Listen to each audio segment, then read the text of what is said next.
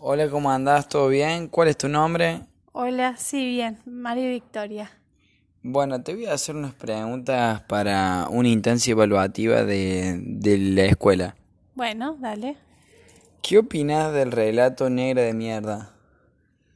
Eh, y primero que no hay que tratar a la, a la gente eh, de esa forma, ni, ni insultándolo, ni tratándolo ni de negro ni de mierda.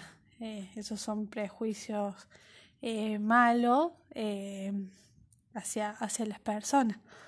Y es denigrar a una persona, eso no se hace, y menos como persona eh, a otras. ¿Te sentís identificado? Y a veces uno actúa de, de mala manera y, y puede llegar a decir algo sobre eso, pero bueno, eso no se debería hacer. ¿Qué opinas de los prejuicios? Eh, y que no tenemos que ser prejuiciosos porque no sabemos eh, qué le puede pasar a la otra persona o por qué actúa de esa manera. A lo mejor esta madre que iba en la moto con sus tres hijos lo hacía porque no tenía otro medio y puede ser que alguno haya tenido alguna enfermedad grave y lo primero que hizo, estando sola, cargó a sus tres hijos en la moto para llevar a su hijo al médico.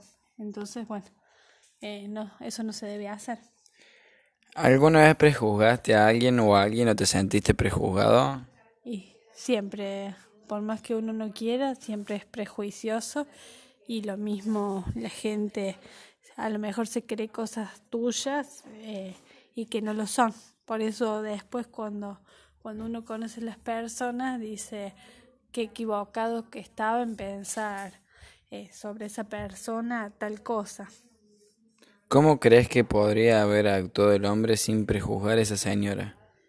Eh, y no diciéndole nada y de última preguntándole eh, por qué iba en la moto eh, con, con tantos niños, porque también eso es peligroso.